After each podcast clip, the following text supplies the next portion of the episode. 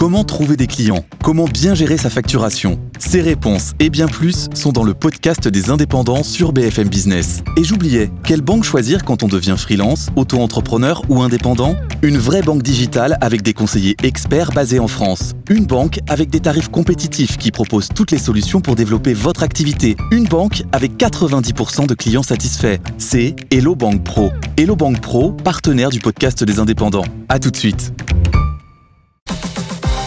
BFM Business, BFM Crypto, les pros. L'avenir est le seul endroit où l'on est tous certains de passer le restant de nos jours. L'avenir a donc euh, son rendez-vous du vendredi, les pros, les cryptos, les blockchains, les cryptos. On leur dédie 25 minutes donc euh, chaque vendredi, mais aussi le reste de la semaine, vous savez, à travers le club BFM euh, Crypto. Ils viennent de nous rejoindre, nos pros des cryptos du vendredi. Owen Simonin, bonjour Owen. Bonjour. Sa chaîne YouTube Asher, à la tête bien sûr de Just Mining. Claire Balva vient de nous rejoindre également. Bonjour Claire. Bonjour. Directrice blockchain et crypto pour KPMG France. Et puis Vincent Gann. Vincent Gann à distance aujourd'hui aujourd'hui. Bonjour Vincent. Analyste, bonjour Guillaume, analyste, bonjour Owen. Analyste technique euh, indépendant, Vincent. Vincent, le cours du Bitcoin a réussi à passer l'été en préservant son ancien record historique, le support des 19, 20 000 dollars. Est-ce selon vous plus que jamais ce seuil représente-t-il selon vous plus que jamais le point d'achat de long terme sur Bitcoin? Excellente question, euh, mon cher Guillaume. Bon, déjà ravi de vous retrouver dans, les produits crypto après la pause euh, de l'été. Alors effectivement, l'été se termine euh, comme il a commencé pour le cours du Bitcoin, puisque le marché était déjà sur ce niveau des 19-20 000 dollars. Il l'a préservé tout l'été. Il l'a préservé tout l'été. Et ce niveau interroge, comme vous venez de dire à l'instant, euh, est-ce le point d'achat de long terme, c'est-à-dire est-ce la zone d'accumulation pour revenir sur ce marché après la phase de baisse qui a commencé au mois de novembre dernier. Alors déjà, rappelons une chose, ce niveau, c'est pas simplement un chiffre rond, je pense que là j'enfonce une porte ouverte pour la plupart des auditeurs. C'est l'ancien, le fameux, le grand record historique, c'était celui euh, de la fin 2017, janvier 2018. Jamais dans l'histoire du Bitcoin, le marché, dans sa tendance haussière de fond, n'avait rebasculé euh, de manière ample sous son ancien record historique. Alors, euh, on l'a tenu tout l'été.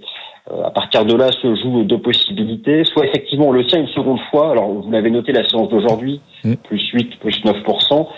Cela ravive l'espoir que le marché soit en train de construire en analyse technique ce qu'on appelle une pattern, je vais citer un mot plus précis, un double creux, à savoir ce qui serait une figure de renversement haussier, à l'image de ce que fut en novembre dernier le renversement baissier sous les 70 000 dollars. Alors il ne faut pas s'emballer, effectivement la séance d'aujourd'hui est intéressante, il y a du volume, déjà il faut qu'on la tienne ce soir jusqu'à la clôture de Wall Street et qu'on la tienne jusqu'à dimanche à la clôture euh, hebdomadaire.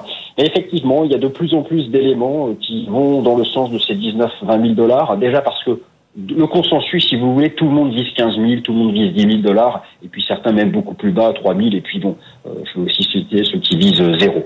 Mais finalement, la tenue des 19 000, 20 000 dollars, eu égard au contexte euh, global macro cross-assets, ça paraissait quasi impossible, presque inespéré. Et souvent, le marché est contrariant. Alors moi, j'ai un certain nombre d'indicateurs techniques dérivés des prix qui vont dans le sens de la tenue de ces 19-20 000 dollars. Mhm. Euh, je peux vous citer le rapport relatif entre le marché crypto et le marché action. J'utilise des ratios pour ça. Je peux aussi vous donner une autre indication. Si jamais le cours du Bitcoin devait tenir définitivement les 19 000, 20 000 dollars, c'est-à-dire qu'il rebondirait sur 73% de baisse depuis son record historique, ce qui est exactement le pourcentage de baisse sur lequel le marché s'était repris dans le creux euh, du choc boursier de la crise sanitaire en mars 2020. Euh, Alors, euh, sur la séance d'aujourd'hui, effectivement, d'un point de vue relatif, elle impressionne. Après, il ne faut pas non plus s'emballer. Nous ne sommes qu'à 21 000 dollars. On est loin du record de l'été des 25 000 dollars. La baisse du dollar le, participe à ce rebond. Vous venez d'en parler un instant avec un analyste, Mathieu Driol. Le fait que les marchés actions aient tenu leur support en, début de, en début de semaine Maintenant, je vais conclure par euh, quelque chose d'assez simple. Tenir un support, c'est bien. Franchir une résistance, c'est mieux. Et valider une pattern de renversement haussier, c'est nécessaire. Voilà, et ces quelques seuils techniques dont vous nous parlez, bien sûr, ne constituent pas des conseils d'investissement, on le dit à tous ceux qui nous suivent, et ceux qui choisissent d'investir en crypto ne le font ou ne doivent, le devraient le faire qu'avec l'argent qu'ils sont prêts à perdre. Hein. C'est un, marché toujours très volatile. Vous l'expliquez aussi au jour le jour, euh, Vincent, à ceux qui vous suivent. C'est un frais frappant du jour. L'Ether ne superpente pas aujourd'hui face au Bitcoin. Contrairement à toutes les dernières semaines où l'Ether faisait mieux que le Bitcoin, c'est pas le cas aujourd'hui. Que peut-on attendre de l'Ether, de son potentiel à mesure qu'on va s'approcher du fameux merge dans quelques jours, Vincent? Oui, alors justement, ça c'est un des éléments. Moi, je passe, je ne fais pas que ça, je vous rassure, mais je passe quand même une grande partie de mes journées de la semaine à peser le pour et le contre. Alors dans la balance des facteurs haussiers et baissiers tout au long de l'été, il y avait dans les facteurs haussiers le fait que tout au long de l'été, ce qu'on appelle les alpes, les altcoins, euh, on va mettre l'Ethereum dedans, hein, si on met Bitcoin à part, ont eu un meilleur comportement relatif que le cours du Bitcoin. Si vous voulez, dans ce cas de figure, ça montre qu'il y a quand même un, une base de confiance dans le marché crypto. Puisque lorsqu'il y a vraiment un dégagement, lorsque les flux sortent, c'est d'abord les alpes qui sont massacrés. Ça, c'est la première chose. Deuxièmement, effectivement, je pense que, alors aujourd'hui c'est pas le cas, hein, il y a un rattrapage du BDC, mais tant mieux parce qu'il faut, il faut pas qu'il casse 19 000.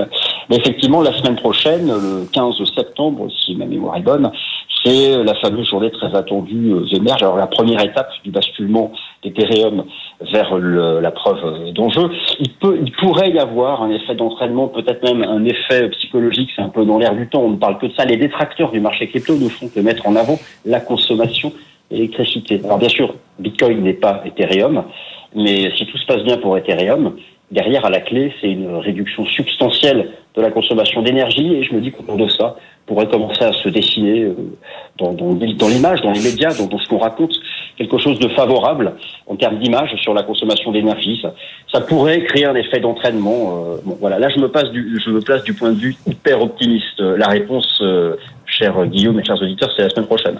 En effet, euh, on précisera d'ailleurs la date dans un instant. On va continuer de parler d'ailleurs de ce merge dans une poignée de minutes avec euh, nos experts. Merci beaucoup Vincent de nous avoir accompagné euh, en direct l'analyse technique sur les cours de l'Ether, donc euh, qui aujourd'hui, une fois n'est pas coutume, sous-performe par rapport au Bitcoin. Le Bitcoin qui est en nette hausse de quasiment 9%. Avant de parler du merge d'Ethereum dans une poignée de secondes, d'abord le reste du paysage. Quel avenir pour les NFT Sora, la licorne française, fait jaser. Après le foot, Sorar élargit son offre à un nouveau sport avec donc à la clé de nouveaux joueurs potentiels. Bref, Sorar grandit. Un partenariat avec la NBA aux États-Unis. Owen, que vous inspire ce pas de Sorar désormais dans le basketball? Pour l'instant, n'est pas exactement la même proposition de valeur que sur le monde du football. C'est-à-dire qu'ils vont émettre 18 000 NFT. Déjà, ils vont pas les vendre, ils vont les émettre gratuitement à une communauté de fans de la, de la NBA, justement. C'est-à-dire que les gens vont pouvoir venir minter ces NFT, mais sans les acheter. Ils vont juste payer les frais de transaction qui, si le merge se passe très bien, devraient pas euh, être euh, très très élevés. Mmh. Ces 18 000 NFT, ce seront des NFT de joueurs qui vont avoir des caractéristiques et qui comme les NFT actuellement sur Sorar dans le, dans le monde du football, euh, vont varier en fonction des performances réelles des joueurs durant les différents matchs de basket. Sauf que pas de jeu euh, n'a été annoncé pour l'instant. On ne sait pas. On a un manque de visibilité. Il y a une annonce qui va être faite euh, pour le coup dans, enfin, dès, dès le mois d'avril prochain, mais on n'a pas encore le détail. Alors, si je devais prendre un pari, je prendrais le pari qu'il y a un jeu et qu'il y a justement un écosystème qui va se développer derrière ces NFT. Pour plein de raisons, mais la raison principale, c'est les questions qu'on a eues sur la fameuse valuation de, de, de, de Sorare lors de sa dernière levée. On a un modèle qui a touché les 4 milliards de valorisation sur sa dernière entrée, euh, qui a performé un grand nombre de startups. Quand on essayait de comprendre comment est-ce qu'ils ont pu avoir cette valorisation, la seule explication logique, c'était un nouveau modèle un nouveau modèle de jeu qui venait coupler justement le côté collectible des NFT Panini, le côté performance lié à la réelle, enfin au réel sport, un petit peu comme euh, comme mon petit gazon qui est un jeu qui est connecté au football et aux réelles performances, mais également le côté trading, revente, rachat de joueurs pour améliorer son équipe, un petit peu comme l'avait fait FIFA. C'était ce mélange-là qui créait un modèle performant et qui avait fait ses preuves sur le football. Le grand pari que j'avais pris, c'était naturellement ce modèle maintenant qu'il a été trouvé, il doit se décliner dans différents domaines, que ce soit dans le monde de la course, que ce soit dans d'autres sports. Et donc ce serait une suite logique au modèle qu'a déjà créé et qu'a déjà validé les, équipes de Nicolas Julien. La, NBA était déjà présente et visible dans cet univers euh, des NFT, quand même euh, clair, notamment à travers l'application Top Shot. Est-ce que ce partenariat entre Sorare et la NBA vient fortement concurrencer ce qui existait déjà? Alors forcément, ça crée une forme de concurrence, hein, puisque les personnes qui peuvent acheter des NFT et qui sont fans de la NBA, par exemple, elles n'ont bon, elles pas de l'argent illimité, donc euh, elles vont pas pouvoir euh, doubler peut-être le montant qu'elles mettent dans les NFT. En revanche, c'est quand même des modèles assez différents. Euh, puisque Top Shot, on est sur euh, ce qu'on appelle du collectible pur. Donc vous, vous achetez des NFT euh, sous forme de collection. et c'est sous format vidéo, donc c'est un peu différent de Sorare qui propose des cartes et qui propose, ou en tout cas va faire des annonces pour proposer vraiment un modèle de jeu. donc c'est un modèle de fantasy. Donc je pense qu'on euh, il y a sans doute un public qui va se retrouver dans les deux, hein, des fans de NBA un peu acculturés à la crypto qui vont avoir envie d'acheter les deux. Et je pense que Sorare va aussi un peu plus loin et va chercher un public euh, un peu différent de Top Shot. Et pendant ce temps, ce débat, les cryptos, est-ce qu'il faut les qualifier de crypto-monnaies, crypto-actifs? Voilà, il y en a plein. Et vous, euh, vous deux d'ailleurs, vous en faites partie, qui pensent que ce sont des crypto-monnaies. Il y a encore du doute dans une autre partie de la population. Alors moi, je me mouille pas, je dis toujours les cryptos, comme ça c'est plus simple. Et, puis ça dépend desquels d'ailleurs. Hein. Et vous avez raison, en plus. Mais la Russie est en train de tourner Kazakh et de retourner sa veste et elle souhaite faire des cryptos, bel et bien des crypto-monnaies. Elle en aurait besoin, en tout cas manifestement. La Russie, fortement sanctionnée via les systèmes de paiement à l'échelle euh, au moins occidentale, la Russie a décidé de potentiellement se tourner vers les cryptos pour réaliser des paiements internationaux. Quelle forme ces paiements via les cryptos pourraient-ils prendre, Owen? Elles sont super importantes, mais elles m'énervent ces actualités. Elles m'énervent parce qu'en fait, on peut pas les jauger correctement. Déjà, s'ils l'annoncent publiquement, c'est parce qu'ils s'attendent à une réaction des autres pays. Donc autant c'est eux qui prennent simplement la température. Ils en disent beaucoup, mais en réalité, ils disent rien. Euh, quelle technologie Comment Quand Est-ce qu'on va créer un rouble numérique sachant que la Chine a déjà son yuan numérique. Est-ce que l'objectif, c'est de contourner les sanctions du réseau SWIFT, parce qu'on sait qu'énormément de banques russes en ont souffert, mais d'un autre côté, si c'est juste pour passer par une crypto-monnaie, si c'est pour passer par les mêmes institutions que d'habitude, euh, on prend l'exemple de, de, de, de, nos activités en France qui sont régulées, on a les mêmes sanctions dans la crypto-monnaie que dans la finance traditionnelle. Donc même si ça passait par une crypto-monnaie, on mettrait exactement les mêmes sanctions et les mêmes gels sur ses avoirs. Donc c'est vraiment très particulier parce que on, on a compris qu'ils veulent faire un petit peu de communication, on a compris que ça les dérange pas d'annoncer qu'ils ont retourné leur veste et qu'ils s'intéressent finalement aux crypto-monnaies. On peut imaginer que s'ils faisaient une crypto-monnaie entre différents pays qui ne qui n'appliquent pas les, restrictions et les sanctions financières sur le réseau SWIFT, elles pourraient communiquer entre eux, mais globalement ils peuvent déjà le faire sur des réseaux qui ne sont pas, on va dire, sous, sous contrôle européen par exemple. Donc ça veut dire beaucoup d'informations, ça peut lancer beaucoup de réflexions, mais en réalité, suite à cette annonce, on ne sait toujours rien. Tout ce qu'on sait, c'est que visiblement, la Russie serait prête à partir sur une monnaie numérique, comme la Chine le fait déjà, et qu'il pourrait partir sur hmm. différents règlements de, de paiement via ces canaux-là pour s'éloigner toujours plus de l'euro et du dollar globalement, on n'en sait pas plus aujourd'hui. Bon, quel signal en tout cas la Russie cherche-t-elle à, envoyer à l'international et, et, du coup, comment les pays européens peuvent-ils réagir si elle fait, si elle tente par les cryptos, cette euh, Russie, si Moscou tente par les cryptos, d'enjamber les interdictions euh, sur les paiements internationaux? Alors, comme Owen, je pense qu'il faut prendre ces nouvelles avec euh, beaucoup de pincettes, parce que la Russie souffle le chaud et le froid sur les cryptos depuis plusieurs mois. Souvenez-vous, en juillet, la Russie avait interdit les crypto-monnaies comme moyen de paiement. Euh, finalement, on se rend compte maintenant que euh, la Russie est prête à s'engager sur les cryptos, mais on a l'impression que tous les deux mois, ça peut changer selon qui fait l'annonce, quelle institution euh, s'engage ou ne s'engage pas. Donc, on, attend surtout de voir du concret derrière cette annonce. Et je pense que tant que les Européens ne voient pas vraiment de concret, euh, ils, ils vont pas s'embêter à réagir, alors que pour l'instant, on n'est que dans des effets d'annonce. si jamais il y a du concret, euh, ça s'inscrirait dans ce qu'on a déjà vu avec l'Iran il y a quelques mois, qui a euh, fait une première importation en crypto-monnaie, notamment en Bitcoin, euh, et qui fait partie de ces États qui pourraient utiliser certaines crypto-monnaies au lieu d'utiliser des monnaies d'un pays ou de l'autre, ou d'utiliser le dollar. Et donc là, ce qui est intéressant, c'est le rôle de la crypto-monnaie sur le plan géopolitique, le rôle de dédollarisation, notamment le fait de pouvoir utiliser une monnaie qui est neutre, qui n'appartient pas à un État, qui n'est pas la monnaie nationale d'un pays ou de l'autre. Donc ça, c'est assez intéressant. Euh, mais encore une fois, on va voir ce qu'il en est, on va voir si la Russie concrétise ses annonces ou non. Je me rends compte, on n'a toujours pas parlé de l'événement à venir dans les prochains jours, et pour le coup, on est au-delà de l'effet d'annonce, euh, The Merge. Si on n'en parlait pas, on se ferait gronder, on est d'accord? Oui. Bon, alors parlons-en, dépêchons-nous d'en parler. Euh, D'abord, ça aura lieu quand The Merge, on rappelle donc euh, pour ceux qui ne sont pas complètement au courant encore, c'est la mise à jour d'Ethereum, passage au Proof of Stake. Où est-ce qu'on en est, euh, Claire? Quelle date précise pour The Merge? Est-ce que des retards sont encore possibles? C'est vrai que c'est la dernière ligne droite après de nombreuses années de travail pour toute la communauté Ethereum. Donc on a beaucoup attendu. Euh, alors les retards sont toujours théoriquement possibles, mais c'est vrai que plus on se rapproche et plus on peut être sûr qu'il n'y aura pas de, de retard. Euh, là, la première chose à savoir, c'est déjà que les tests, les différents testnets euh, ont été euh, mis à jour avec succès. et ensuite, le, le, passage au proof of stake se fait avec ce qu'on appelle deux hard forks, donc deux mises à jour, dont l'une a déjà été faite le 6 septembre. C'est ce qu'on appelle la mise à jour Bellatrix, qui s'est faite sur la, la ce qu'on appelle la Bitcoin Chain. Donc, vous savez, cette chaîne parallèle qui existe depuis décembre 2020 et qui avait vocation à coordonner les validateurs, puisque désormais on n'aura plus de mineurs, on aura des validateurs. Et donc la, la mise à jour Bellatrix a permis de préparer ces validateurs à effectuer vraiment les transactions euh, sur ce qui sera la, la blockchain Ethereum euh, post-merge. Euh, et donc, euh, et elle s'est bien passée cette mise à jour. Elle s'est bien passée, exactement. Et euh, entre le 13 et le 15 septembre, on aura le deuxième hard fork, la deuxième mise à jour, qui s'appelle Paris, et qui là a vraiment vocation à euh, terminer le passage en proof of stake. Euh, et donc on attend avec impatience cette euh, toute dernière étape, mais voilà, on, on s'approche vraiment du but. Et donc on a la date précise désormais, on parlait beaucoup du 15 septembre, c'est le 15 septembre qu'aura lieu le merge? Alors normalement c'est, moi j'ai vu entre le 13 et le 15 septembre. En fait c'est pas vraiment une, une date, hein. c'est fixé avec des par... voilà c'est mmh. fixé avec un bloc avec des paramètres techniques, donc on peut pas mmh. savoir exactement à quelle date, quelle heure.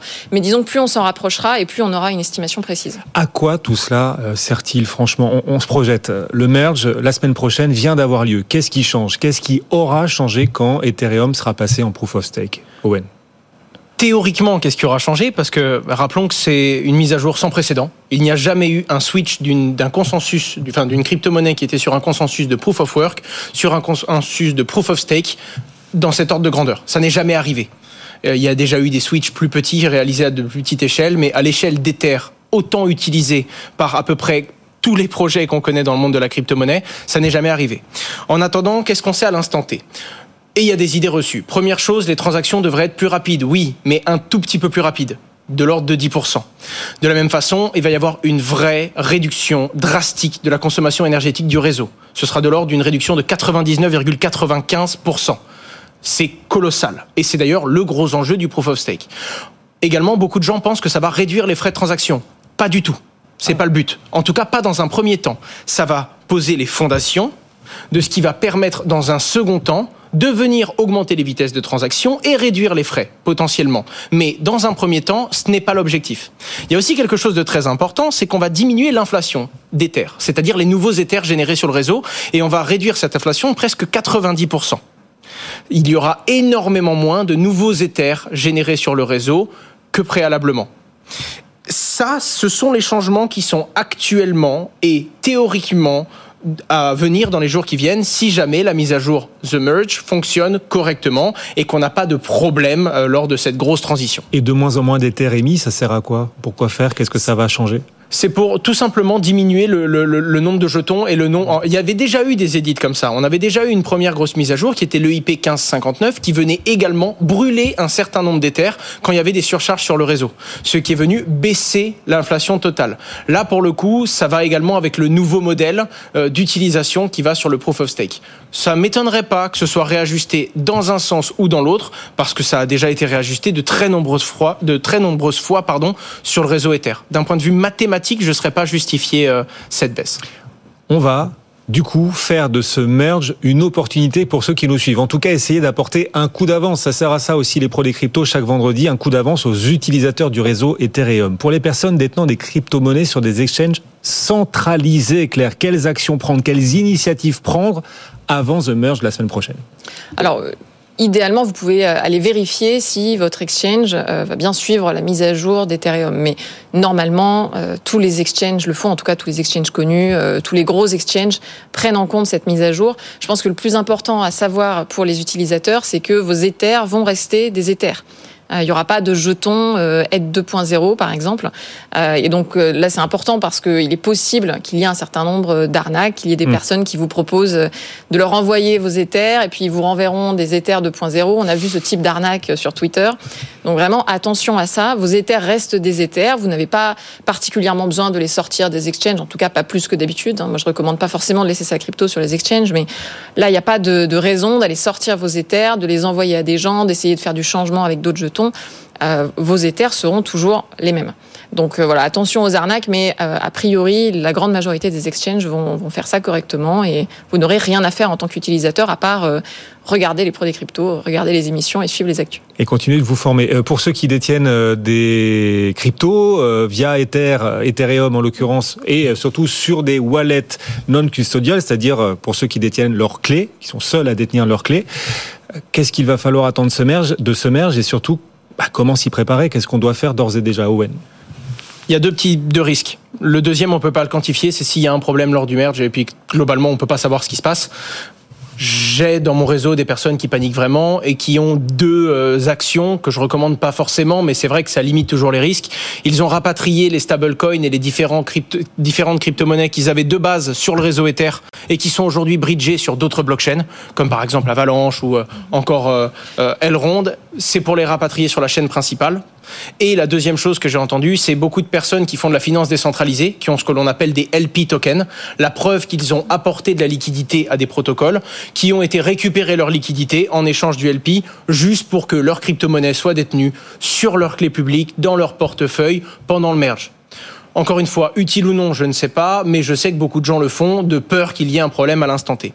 La deuxième chose, c'est pas une peur de perdre son argent. La deuxième chose, c'est une peur de pas saisir l'opportunité. Il va y avoir un fork théoriquement.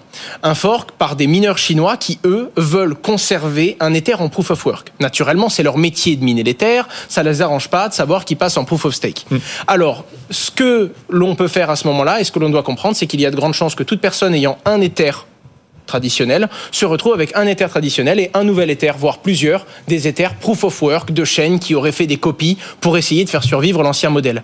À ce moment-là, il faut s'assurer que l'argent sur l'exchange sur lequel on laisse ces Ethers supporte ce fork s'il a un petit peu de valeur, il sera supporté par les plus grosses plateformes, faut pas s'inquiéter. Sinon, ne pas tomber dans l'arnaque de quelqu'un qui viendrait vous promettre de recevoir un second Ether. Non, il y aura des gros tutoriels qui seront proposés par les plus grosses plateformes et faut pas se précipiter encore moins sur un message privé reçu d'un inconnu sur vos réseaux sociaux. Voilà, l'expérience et les recommandations de nos deux experts avant euh, le merge donc d'Ethereum quand on se retrouvera dans une semaine, ce sera fait, le merge sera a priori derrière nous, ce sera fait euh, ou pas il y a encore un risque que ça se fasse pas ou que ça capote, c'est possible? En connaissant Vitalik, on ne sait jamais trop ce qui peut se passer. Non, mais sur le plan théorique, il y a toujours un risque. Et même en, informatique, en cybersécurité, euh, on ne peut jamais faire tomber un risque à, 0%. Euh, mais disons que plus on avance et plus les étapes s'enchaînent les unes après les autres et plus on peut être rassuré. Voilà, maintenant, euh, effectivement, tant que c'est pas fait. Après, ils sont toujours là en mode l'important. Vous, stressez, vous stressez Owen ou pas? Non, l'important c'est de bien faire. Ça fait 7 ans qu'on l'attend, ils n'ont pas le droit de planter là. ça fait 7 ans, ils l'ont décalé je ne sais combien de fois. Ils veulent faire ça bien plus que faire ça vite. On a attendu pour que ce soit bien fait et théoriquement le bien fait c'est dans quelques jours. Ok, et vous pensez si ça marche que vous nous disiez l'un et l'autre, ça permettra de réduire considérablement la consommation d'électricité sur le réseau Ethereum. Vous pensez que ça attirera, ça convaincra du coup un certain nombre d'institutionnels de venir dans l'univers crypto via Ethereum, puisqu'ils sont eux aussi sensibles même contraints par la réglementation de réduire euh, leurs investissements, euh, enfin on va dire l'empreinte énergétique de leurs investissements. Ce sera un très bon argument sur beaucoup beaucoup de points. Après, il y a quand même quelque chose. Euh, le proof of stake n'est, selon moi, et c'est un avis personnel, pas aussi sécurisé que le proof of work de Bitcoin. Hmm. C'est un, c'est un, c'est un, c'est une décision qu'ils ont faite. C'est un compromis qui va avec le, le, côté programmable et scalable que doit faire Ether. Pour moi, c'est la direction qu'il doit prendre. Maintenant, d'un point de vue sécurité, euh, le mur le plus solide qu'on connaisse, c'est aujourd'hui Bitcoin. Moi, je vois beaucoup, euh, effectivement, chez mes clients, ce critère euh, environnemental euh, faire partie des premiers critères de choix d'une blockchain. et c'est vrai que jusqu'à aujourd'hui, enfin jusqu'au merge en tout cas, on, on, a cette hésitation entre aller sur un gros écosystème comme Ethereum, ce qui est très tentant parce qu'il y a beaucoup d'applications, beaucoup de standards, ou aller sur des blockchains alternatives en proof of stake, ce qui est plus sobre en énergie, mais aussi moins satisfaisant sur le plan applicatif. Donc là, on va probablement avoir une réconciliation de l'ensemble des critères, donc ça devrait permettre aux entreprises d'aller plus facilement sur Ethereum. Merci à tous les deux. Nos pros les cryptos chaque vendredi. Claire Balva, directrice blockchain et crypto chez KPMG France. Et il ne stresse pas du tout, non pas du tout, à quelques jours du merge. Il nous l'a dit, il est en pleine confiance. Owen Simonin, sa chaîne YouTube Asher et à la tête de Just Mining. Merci de nous avoir accompagnés. Dans un instant, on va reconnecter euh, BFM Bourse au marché et à la séance du jour. Le CAC 40 est en pleine forme lui aussi, plus 1,6%. On se retrouve dans, allez, deux minutes, juste après la pause. À tout de suite.